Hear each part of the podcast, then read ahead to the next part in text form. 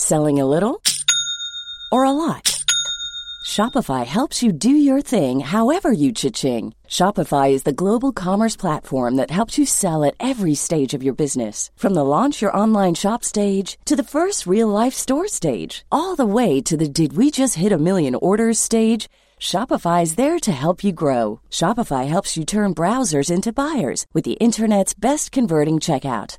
36% better on average compared to other leading commerce platforms because businesses that grow grow with Shopify. Get a $1 per month trial period at shopify.com/work. shopify.com/work.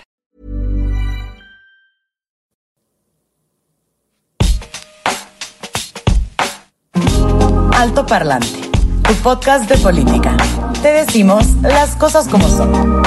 Al micrófono Pablo Marín y Arturo Aramburu. Comenzamos.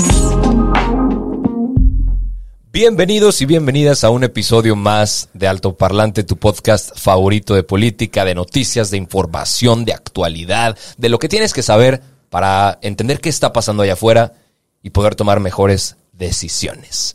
Te acompaña Arturo Aramburu y Pablo Marín, o un parecido a Pablo Marín, porque ya se, se nos transformó este güey durante el fin de semana.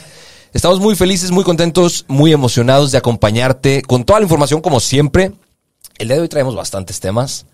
Uno de ellos Nos, nos había quedado pendiente. se nos había quedado Nos de la de semana pasada y está bien porque, bueno, no, me hubiera, me hubiera gustado que pasara algo durante el fin de semana de este tema para, para poder complementar. Sí. El pedo es que nadie le puso atención, entonces no pasó nada nuevo, pero les platicamos.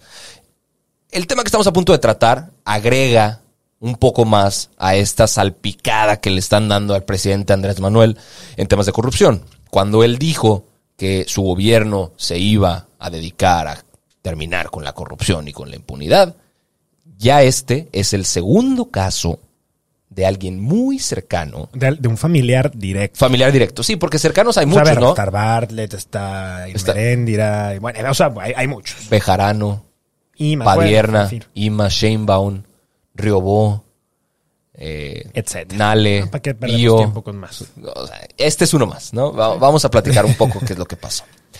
Y está muy interesante que no se haya hablado nada al respecto, especialmente cuando sucede en el municipio del cual es originario nuestro presidente Andrés Manuel López Obrador. Es un municipio muy pequeño de 80 mil habitantes apenas, se llama Macuspana, en Tabasco. ¿Y qué fue lo que sucedió en Macuspana? Resulta que el pasado 2 de septiembre, Roberto Villalpando, que hasta ese momento era el alcalde, dijo, señores, ya fue todo, me retiro de aquí, ya me dio COVID dos veces, ya me lastimé la rodilla, no puedo caminar los próximos 15 o 20 días, solicito mi renuncia. Vámonos. ¿Qué fue lo que pasó? Acto siguiente, 11 regidores dijeron, ay cabrón, me voy contigo. Ya renunció el alcalde, renuncio yo también. Está tan feo que aquí nadie se queda. está tan gacha la cosa que mejor pa' fuera todos. Dejó de haber gobierno municipal, el Congreso puso a un consejo de Sí, temporal. delegación o temporal, ¿no? un consejo de tres miembros que, que fungen como el como la cabecera municipal, como, los, como la, la alcaldía. Y desaparecieron el ayuntamiento de Macuspana. A partir de ese momento se empezó a sospechar, pues, ¿por qué está pasando esto, güey? ¿Por qué, por qué está renunciando tanta gente? Sí, ¿Qué está sucediendo? Si tú te pones a pensar, o sea, imagínate los que nos están escuchando, que en su municipio el alcalde renuncia y todo el equipo principal, o sea, de, de- de los síndicos, regidores, o sea, Qué buen ejercicio acabas de hacer. imagínate que eso pasa. No mames, te vuela la cabeza. O sea, Sí. dices, ¿qué tan grave puede ser algo como para que el alcalde diga a la chinga, me voy Sí, y, y sí. adiós? Porque imagínate cuánto tiempo estuvo haciendo campaña, viéndose Claro. como candidato. O sea, para que, ¿qué tan grande tiene que ser un tema como para que digas, mejor, más Claro. vale que digan que aquí corrió que aquí murió? Fí- Fíjate que acabas de hacer un ejercicio muy interesante. Porque probablemente a primera vista todos podríamos decir, pues Macuspana, me vale, Pues, eh. me vale madre Ah, Macuspana, alcalde güey. y otros 11 renuncian. Güey, Llevemos esa Imagínate misma situación, exactamente, llevemos esa misma situación a tu municipio, imaginando que tu alcalde renuncia y que con él todo su equipo. todos los regidores, ¿no? Ah, que se son van. De oposición algunos y otros son parte de Exactamente. su mismo partido. Pues se empezó a sospechar qué es lo que estaba pasando en ese municipio, a qué se debía esa renuncia, por qué de repente todos desaparecían. Claro. y encontraron la mismísima basura que había ahí adentro escondida. La cuenta pública tiene observaciones de Hacienda porque faltan 355 millones de pesos. ¿Qué? De esos 355 millones de pesos, 223 de ellos tenían que ver y pasaron por las manos de un personaje que se llama Concepción Falcón Montejo. Concepción Falcón Montejo era síndica de Hacienda, pero es cuñada de Andrés Manuel López Obrador. No. Es algo de Pío, es la esposa de Pío. Es la esposa de Ramiro López Obrador, uno de los otros Otro hermanos de hermano Andrés Manuel. Otro hermano incómodo, Bueno, ahora, la, cuñada. Y nadie dijo nada. Pero ¿cómo desapareces 200, ¿qué? 223 millones de pesos? O sea, no es como que les lleguen costales el dinero y pueden agarrar y echar estos dos para este camión, enterrar. O sea, digo, ni siquiera enterrar. ¿Cómo entierras 223 millones de pesos? Aunque sean billetes de mil, es un chingo. ¿Sabes cómo desapareces esta cantidad de dinero? Cuando tienes un chingo de cómplices. Claro. Cuando la cadena alimenticia va hacia Wow. atrás ridículamente grande que ya no sabes quién está involucrado y quién no. Wow. Ramiro López Obrador, el esposo de Concepción, es el subsecretario de gobierno de Tabasco. Entonces imagínate tú la cantidad de abrazos, la cantidad de, de cartas que De pueden operadores. jugar, la, la cantidad de operadores que pueden llegar a acceder y la cantidad de mentiras que pueden ser tapadas. Sí. O sea, es, es muy fácil maquillar las cosas cuando el que revisa es juez y parte de lo que en- tendría que revisar, Que hay que revisar. Exacto. ¿no? Nadie va a señalar nada. nadie- ese- eh, fíjate que eso es interesante. Nadie en México tiene la cultura. Hay muy pocas instituciones y organismos autónomos, independientes, que fomentan el acceso a la información pública Sí. para encontrar este tipo de estupideces. Bueno. Porque y- puede pasar de noche. Hablando, o sea, ahorita de eso, tangencialmente, eh, me meto tal vez a otros temas. Porque la corrupción ha sido la bandera y estandarte de Andrés Manuel y al mismo tiempo, Bueno, la desaparición de la corrupción. que dije? La corrupción es el estandarte Bueno, de Andrés la, la Manuel. desaparición de la corrupción y se va a poner el cubrebocas hasta que eso desaparezca. Pero bueno, por otra parte ha sido lo que de lo que hemos esta- visto pintado su, su- parte de su sexenio. Sí. Y tenemos ahí a Bartlett, a Irmeréndira, o sea, vemos una cantidad de cosas alrededor y por ejemplo, justo el otro día en un análisis están diciendo se, se solicitó ¿Te acuerdas que habían comprado quién sabe cuántas miles de pipas o mil pipas para los hidrocarburos Sí, por el sí, robo sí. de combustible? Bueno, se hizo una solicitud de acceso a la A información pública. a inicios del año, año pasado, pasado, ¿verdad? Justo cuando todo el tema del Huachicol, Guanajuato, Jalisco, un chorro de La estados explosión. se quedaron sin, sin, sin, sin nada de gasolina y fue un tema terrible. Bueno, se hicieron las solicitudes de información para ver cuánto habían costado, dónde habían estado, etcétera. O sea, dónde, dónde estaba ese. Claro. Siguen sin aparecer. Y como eso, muchísimas cosas. ¿Cómo? ¿No- Y- no- y- no- no hubo pipas? o sea, sí, la- el desembolso sí se hizo. No se da la información y se dice que no. Por ejemplo, lo, lo de la cena con los empresarios que les pidieron dinero para lo de la compra de, cachitos del avión, que ahorita Uta. podemos hablar de eso. Sí. Se preguntó cuánto había costado, quiénes habían estado, cuál había sido el orden del día. ¿Sabes qué se dijo? Nada, no hay información. La carta de, que se envió al presidente de España hace unos años, hace, hace unos como año Meses. y medio, meses, no sé. eh, se pidió copia de la carta para ver pues, qué era lo que decía, Sí, etcétera. sí. Tampoco existe. O sea, La carta también donde Andrés Manuel firmaba que no se iba a reelegir. Ah, también tampoco existe. Tampoco O sea, existe. eh, hemos dado en ese sentido. Yo creo que si hay una cosa que se le deba de eh, agradecer al sexenio de Vicente Fox, una cosa es el, el que puso en operación los institutos de acceso a la información pública. Eso le cambió a este país las posibilidades. Y hoy, en este retroceso, la información no está disponible. ¿Por qué? ¿Por qué no? Cuando hay una ley atrás del Instituto Nacional de Acceso a la Información Pública que debería de estar velando por eso. Sí. No hay nada alrededor de eso. Y por eso ves ese tipo de cosas donde 223 millones de pesos pueden desaparecer en un municipio. Y por eso ves Y nadie a cantidad de cosas. ¿Y cuántos medios están hablando de esto? No, ninguno. ¿Qué le pasó al Reforma? Cuéntanos un poquito de... El Reforma, de eh, eso. el Reforma, después de haber sacado un, un artículo, una nota con un encabezado hablando justamente de este tema, Lo único que se ganó fue desprestigio, güey. Que creo que eso es que hablen bien de ti, ¿no? Que el presidente hable mal de ti, habla bien de ti. Pero in- in- inclusive si tú ya lo quieres ver como, como actos desesperados o patadas de ahogado de Andrés Manuel, nada más intentar refutar cualquier nota, tener, tener al presidente incómodo con tu presencia no es bueno. No, no, claro que no.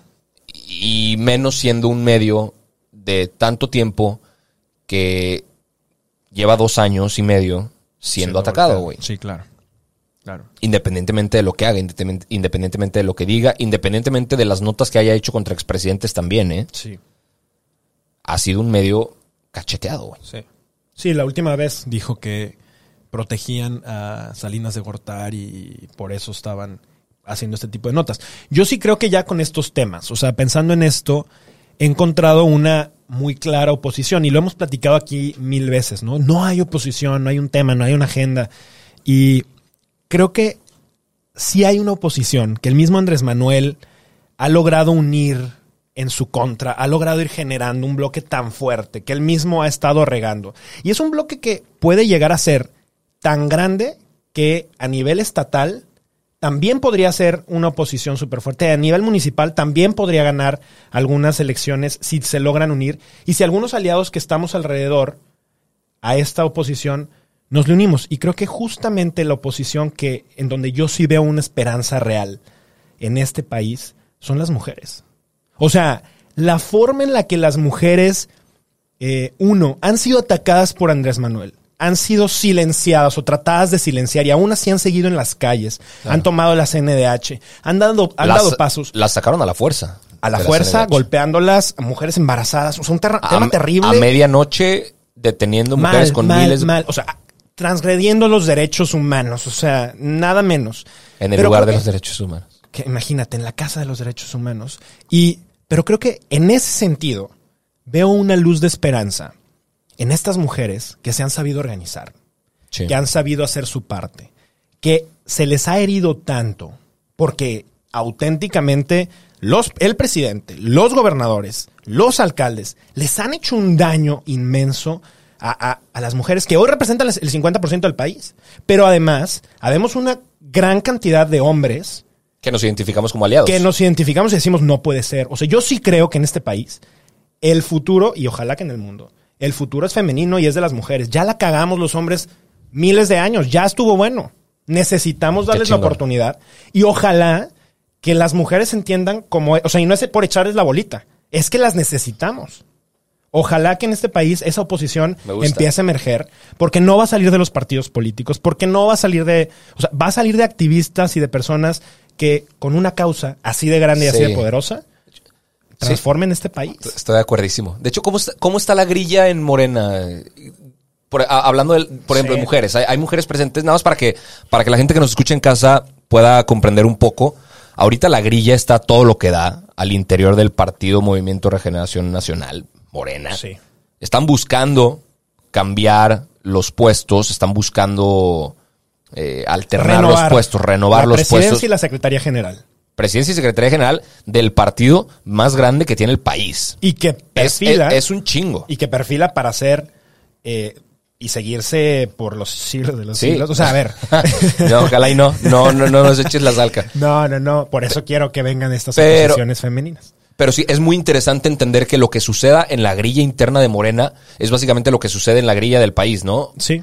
O sea, Tal- tal es, cual. es- es un reflejo, básicamente. Es un reflejo, básicamente. Y a ver, platícanos un poquito Justo, o qué sea, es lo yo que está que le das, le das al clavo. Eh, esta renovación de partido marcará una línea y una nueva tendencia de hacia dónde irán las cosas, porque otra vez, 2021 son elecciones federales y lo Va- más, va- en cada programa lo vamos a decir. Vamos a hartar a la gente, güey. en cada programa, hasta las elecciones, vamos a decir que en el, en el Recordatorio. 21 hay Oye, elecciones. el, el INE nos debería de pagar, güey. No, ya, ya tenemos otros sponsors de gobierno. Ay, sí, hazme la buena. bueno, no, mejor no, mejor de lejecitos. Oye, pero la, la realidad es que va a ser muy interesante porque 2021, si Morena tiene mayoría en la Cámara de Diputados, este caldo se va a cocer muy rápido. O sea, estas cosas que los ciudadanos han dicho es que no, México lejos de ser Venezuela y todos estos temas podrían acelerarse muy cañón. Muy, muy, Sí. muy cañón. Sí, a, a mí, a mí no, no me gusta mucho mencionar Yo la sé, palabra sé. Venezuela al lado de México porque suena fatalista y suena manipulador, pero la gente tiene que lograr entender que eh, existe una vía para llegar ahí, güey. Sí. A ver, Y existen intenciones de algunas personas, no, no, no que ellos digan, Sí, hay "Ay, una quere- agenda". queremos hacer Venezuela, pero quieren hacer un país con características similares. si hay una agenda para eso. Y el presidente tiene clara esa agenda. Y no, o sea, cada descalificación a todo lo que hay alrededor no es de a gratis. Y, o sea, y hay que verlo con perspectiva y hay que verlo con analogías. Y yo creo que habrá otro programa para hablar de eso. Sí. Ah, regresando al tema de la presidencia y secretaría general, se registraron 105 candidatos, de los cuales a mí me parece bien, ¿eh? Eso podríamos No. ahorita platicar al respecto. O sea, ¿Cuántos militantes tiene Morena? uy, no sé, pero van de ser millones, ¿no? O sea, ¿Cuán- cientos de miles. Mira, Ni idea. Aquí, aquí lo tengo. 3 millones 100 afiliados. Bueno, 105 candidatos de 3 millones. Está bien. Son un friego. Aunque habían comentado en algún momento que ese padrón, e incluso gente de Morena, que está medio inflado. Comentaron que ese, que ese sí. padrón está inflado. Sí, puede ser. Sí puede ser. Como en muchos otros padrones. Y seguramente dijeron que Sí. lo, había pasado lo mismo con México Libre, que estaba inflado el padrón, etcétera. 105 candidatos. 105 se registraron, de los cuales se descalificaron a treinta y tantos porque ni siquiera eran miembros de, de Morena. O sea, ahí se los madrugaron y algunos que estaban súper con la camiseta puesta le dijeron, oye, compadre, tú, Tú no eres, eres club, parte mamón". del club. Resulta que, bueno, ahorita los que están hasta arriba, o sea, los que realmente, porque no voy a hablar de todos los nombres, o sea, creo que al final hay treinta y tantos que están como por la contienda. Y Está- como 10 que sí, Sí, que sí hacen ruido. Mira, ¿no? yo reduje a siete. Ah, 7. Para que hay otros tres que tal Sí. no. Pero son Mario Delgado, actualmente Diputado. es legislador. Eh, Porfirio Muñoz Ledo, Uh, que además no es, muy, presiden- mu- no es muy querido por el No. presidente. A mí me parece un perfil extraordinario de la izquierda mexicana. Sí. Eh, Años lleva ese güey en la lucha. años en la lucha Años. y años, creo que con mucha congruencia. Con mucha congruencia. Fue, fue, ese vato fue lo suficientemente congruente en su último año como presidente de la Cámara de Diputados para llevarle la contra a Andrés Manuel. Sí. Y es mucho decir Defen- eso. Defendiendo la constitución. Es mucho. Es, O sea, claro. porque no es llevarle la contra como tú y yo ahorita. Sí. O sea, No, estoy de acuerdo. Tiene, tiene Estoy de acuerdo. hechos. Estoy de acuerdo. Y si, y esto lo platiqué en algún momento con un profesor, si hay alguien en el país que conoce bien las leyes mexicanas, Sin duda. es Porfirio Muñoz Ledo. Sin duda. Conoce la constitución mexicana Sería increíble que de inicio a fin. Lo veo difícil porque pues de arranque el presidente que pues es como el mesías de Sí. Morena no lo quiere. Otra persona es Jade Kolpolemsky que ya fue presidenta de Morena, eh, que además es súper radical. Sí. O sea, o sea, si, si Y ha estado involucrada también en algunos casitos bueno, de corrupción. y, y se ha declarado, o sea, ha ido a Venezuela y se ha declarado en favor de Cuba y bueno, la fregada. O sea, es todo un, todo un personaje. Creo que ella fue la que hizo la invitación formal a, a Maduro, ¿no? Para Sí, la- me la- parece que sí. Otro es Gibran Ramírez, es el, el junior de, de Morena, que, que pues, es también extraño, Este extraño, vato. extraño. Eh, Citlali Hernández, que tiene, es senadora, pero ahorita senadora con licencia. Eh, Donají Alba y Antonio Atolini, otro, otro también personaje que también se ha movido muchísimo. Él salió del movimiento 132 y Yo soy me lo he encontrado en, en el aeropuerto de Texcoco varias veces. Como tres veces me lo he encontrado. Mamonzón. Sí, sí, sí, muy, muy alzado. La neta, muy fifi, me sorprende. Pero, pero es inteligente, es movido y tiene Sí. mucha gente que, que Sí. lo sigue. ¿Y qué se pronostica por ahí? ¿Cuándo, ¿cuándo es eh, la, Pues mira, más que se la votación? Ya va a ser, ¿no? Septiembre. O sea, fíjate que lo que más se pronostica es que se están dando de trancazos durísimo y todavía falta. O Sí. sea, están empezándose a destruir internamente. Y esto es lo que pasa. O sea, eso es lo que pasó con Se, el PAN. se canabaliza Morena, güey. Fíjate que el único que no ha hecho ese tipo de despapalles es el PRI. Y yo creo que es porque tiene una mafia atrás súper poderosa que los pone en orden y les dice se callan y no muestran los trapitos sucios de los demás. Pero todos los partidos así, como el PAN, como el, o sea, todos hacen un Sí. desmadre adentro Pero a ver, con tal de ganar y ya luego se tratan de reconstruir. Pero yo creo que se destruyen tanto que es difícil que se que- reconstruyan. yo, yo creo que son dos situaciones distintas lo que está sucediendo ahorita en Morena que lo que está sucediendo en el PAN. El PAN tiene a Marco Cortés como presidente del Cero a la partido, izquierda. un cero a la izquierda, un completo inepto, Estoy seguro que la mayoría de los que nos escuchan ni idea quién es ese güey. porque no figura, porque no hace nada. Y es el presidente de Y es el presidente de- el segundo del- partido exactamente. más fuerte en teoría. ¿no? Exactamente. Muy débil. ¿Y cuál es, cuál es la bronca que, que también es consecuencia de, de esa misma inacción de Marco Cortés? Que no hay nadie más dentro del partido que figure a ser cabeza. Acá en Morena hay varios que quieren ganarse ese puesto. Fuertesones. En, en- en el PAN no hay nadie. Pues es que como que qué. No hay nadie que figure para estar ahí. Y nadie quiere, nadie, qui- nadie quiere encabezar ese partido. A Morena, pues ahorita lo quieren y es hambre de poder también. Es ambición de querer llegar a ese puesto e ir escalonando hasta llegar al- a donde, A donde los pueda catapultar. a donde les permita la cúpula de poder, Claro. güey. Son dos cosas distintas, las dos muy jodidas, a mi Sí. parecer. Sí. ¿no? Sí, con- Por- coincido. porque entonces el resto del país observando. Ahora, Observando a ver qué pasa. ¿tú qué crees de, o sea, de, de que 105 personas se puedan registrar? O sea, a mí, me- a mí me parece un acto de democracia. Porque lo que normalmente vemos nosotros en el país es que no, mira, solamente ustedes tres tienen permiso y solamente ustedes tres se pueden registrar. Y entonces eso es lo que vemos normalmente en el resto de los partidos. Que acá tengan la posibilidad de registrarse treinta y tantos, cincuenta y tantos, ciento y tantos. Y de esos irlos decantando y que queden solo los mejores o los que... es que no sabes si son los más mejores. cosas- Bueno, es que justamente... los que tengan más seguidores. No necesariamente son los mejores, entiendo. Pues es que es un concurso de popularidad. Como No muchísimo. no es un ejercicio democrático. Como la mayoría de las cosas en este país. En la democracia, la democracia es un concurso de popularidad, finalmente, ¿no? Gana el que tiene mayor cantidad de simpatizantes, gana el que tiene una sonrisa mejor retocada en la boleta, gana el que, o sea, está... Sí. Sí, el que tiene mejor estrategia de, de marketing, güey. Sí. ¿No? Bueno, que conocemos algunos que, que se meten en el pie solitos, ¿no? Sí, sí, hay candidatos que se tropiezan solitos y... Por querer y estar en todas peores- las redes sociales y querer ser más un influencer que un, que un político, güey. Sí, hay muchos. Los conocemos por ahí, hablaremos de eso en algún momento. Que por cierto, hablando, o sea, México Libre ahorita está peleando ya otra vez su registro, ya metió todo porque me parece que el día de ayer era el límite del plazo para eh, pues que, que Impugnar. pudieran impugnar ante el Tribunal Electoral y están en su luchita ahí Ay, Felipe y Margarita. ya veremos. A ver qué pasa. eh, Ya veremos qué pasa con ellos. Si se las dan. A ver, el- el- Oja- ojalá y se las den. pero sabes que el más beneficiado de que les dieran el, el- el registro es Andrés Manuel. Porque se diluye entre todos los partidos que va a haber disponibles, se diluye el voto. Y entonces el número uno termina siendo justamente el más beneficiado. Claro. Entonces a mí se me hace muy chistoso que, lo, que, que la chairiza está, eh, sí, pinche Felipe Calderón, le quitaron eso. Y por otra parte, al que más le conviene es justamente a Morena. Sí. sí. Qué- qué Es- cagado, es- esa, ¿no? esa es la ironía, que muchas veces la gente que apoya a Andrés Manuel no sabe, o sea, Eh, simplemente todos por, por repetir algo, Sí. no sabe cuando les termina siendo una trastabillada para ellos mismos, Sí. ¿no? Eh, ¿Tenemos tiempo todavía? Tenemos cinco Sí. minutitos para hablar un poco del tema de la rifa, que es mañana. Sí. Mira, en altoparlante no queríamos tocar este tema porque sabe- sabemos que no es... o- O sea, es un circo. Exactamente, es una kermés. Sa- Sabemos lo que es. Pero, pues creo que vale la pena estos últimos tres minutitos del programa, por lo menos, mencionar qué es lo que está pasando. Y hablar no tanto de la rifa, sino de una ironía que me parece una tremenda estupidez. Los boletitos o cachitos, como se les llama a estos, de, de la lotería que se estaban vendiendo En 500 pesos. en 500 pesos para la rifa, que no es una rifa, del avión, que no es un avión, del Porque avión no presidencial, no se entrega. Van a dar 100 premios de 20 millones de pesos. Ok.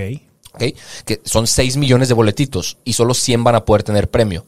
La probabilidad de ganarla es una Sí, es. porque una, una mirruña, güey. Deja tú. Y el resto de los sorteos de la lotería tienen probabilidades de ganar mucho más altas. Claro. Vaya, Así que si e- este quieren no comprar algo, además, son más baratos los otros. Exacto. Te, te conviene comprar boleto para otro sorteo. No, y además, Si lo, lo triste comprar. de este asunto es que ni siquiera se están vendiendo los cachitos. Hoy, hoy justamente se presentaron a, a platicar cómo vamos, ¿eh? Se, se presentó Ernesto Prieto Ortega, director general de la Lotería Nacional para la Asistencia Pública, y dijo, señores, nos falta todavía vender 30.5% de los cachitos. No, hombre. No, hace una semana faltaban muchos más, pero Estamos ¿qué, a dos días. ¿qué crees? Un día. ¿Qué crees? Y escucha esta tremenda estupidez. Venga. El dinero que se recaudara de esta venta iba a ir para, para el INSABI, para Claro. comprar equipo médico, Salud. para comprar insumos médicos. Justo el tema de la pandemia, de salud y todo el desmadre que hay. El INSABI fue quien compró boletos. No.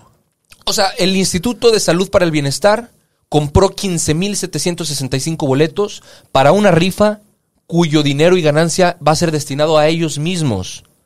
Eso es el pinche circo. O sea, yo, yo creo que eso ya son las ganas desesperadas de darle la razón a quien no tiene la razón. Claro. ¿no? O sea, porque evidentemente es la necedad del presidente el hacer una rifa. Nada más porque un día se le antojó en la mañana o alguien en la calle le comentó que por qué no hacía rifa le pareció buena idea, lo propuso y para no quedar como pendejo, prefirió hacer la rifa que Claro. lo va a hacer quedar como pendejo, pero para no hacerlo quedar como pendejo, puso a, Claro. el- a la secretaría a comprar todas las cosas. Igual nos está dando en la madre, va a dejar un boquete. Ya nos vamos a quedar sin avión. Bueno, con un avión que ya no vamos a ser dueños, pero que además tampoco vamos a tener dinero equivalente a lo del avión. Sí. Porque, o sea, ¿qué, qué cosa más terrible. ¿Qui- ¿Quién sabe qué vaya a pasar con el avión, de hecho? O sea, el premio se va a entregar, pero ¿y luego? El avión va a seguir ahí guardado. Sí, sigue guardado porque es el valor. Se queda guardado. Se Es el valor del avión. Entonces, ¿quién se va a quedar con ese avión? El avión presidencial está en rifa. Exacto. El, el- ese avión ahí se va a quedar, o sea, se va a quedar guardadito. Nadie lo va a usar. Y va a seguir costando. Se, se va, claro, porque tan solo una, li- la limpieza del avión cuesta más de un millón de pesos. O sea, el, el gobierno por su rifa, que no es rifa, va a salir más endeudado y va a salir con más gastos para el avión. y hay un avión buenísimo. ¿No? Pues lo deberían de hacer museo. Capaz así se recupera. Yo sí iría a verlo, ¿eh? Estaría, estaría chingón ir a Estaría- grabar ahí. estaría bonito. Ir, ir a grabar al avión. La neta, yo sí iría a verlo. O sea, pues digo, habrá que ver. A ver qué pasa. A ver qué pasa el día de mañana. Ya les diremos eh, cómo, cómo termina el sorteo. 100 ganadores habrá de 20 millones de pesos, que es una buena lana. güey. Sí. Eh, y pues bueno, Andrés Manuel dice que se llegó a la meta y objetivo cumplido. Por supuesto que lo va a celebrar, va a decir que todo está excelente. Yo creo que el país está en un momento crítico, muy delicado. Ojalá que esta oposición de la que hablaba hace ratito nos ayude a ir abriendo los ojos a otros, empiece a emerger. Tenemos un año para que se robustezca y, y siga pujante Es correcto. y listo. Por nuestra parte, esto es absolutamente todo. Nos despedimos, no sin antes mencionarles que esto fue Alto Parlante, tu podcast favorito de política, que nos vemos aquí todos los lunes y todos los jueves. Vayan a dar el grito con todo cuidado. Ah, pues ya va a ser, ¿va? Con su familia, con cubrebocas, por Sí, favor. sí. El COVID sigue allá afuera, aunque ya nosotros no hablemos de él porque estamos aburridos y porque, aunque el presidente diga otra cosa, sigue allá afuera, sigue matando gente. Cuídense mucho, los queremos y los vemos el próximo jueves. Gracias, bye. Chao. Esto es todo por hoy, pero sin llorar. Estaremos de vuelta cada lunes y jueves en todas las plataformas. Si crees que alguien necesita entender las cosas como son, compártele este capítulo. Nos vemos. Even when we're on a budget, we still deserve nice things. Quince is a place to scoop up stunning high-end goods for 50 to 80% less than similar brands. They have buttery soft cashmere sweaters starting at $50, luxurious Italian leather bags, and so much more. Plus, Quince only works with factories that use safe, ethical, and responsible manufacturing. Get the high-end goods you'll love without the high price tag with Quince. Go to quince.com slash style for free shipping and 365-day returns.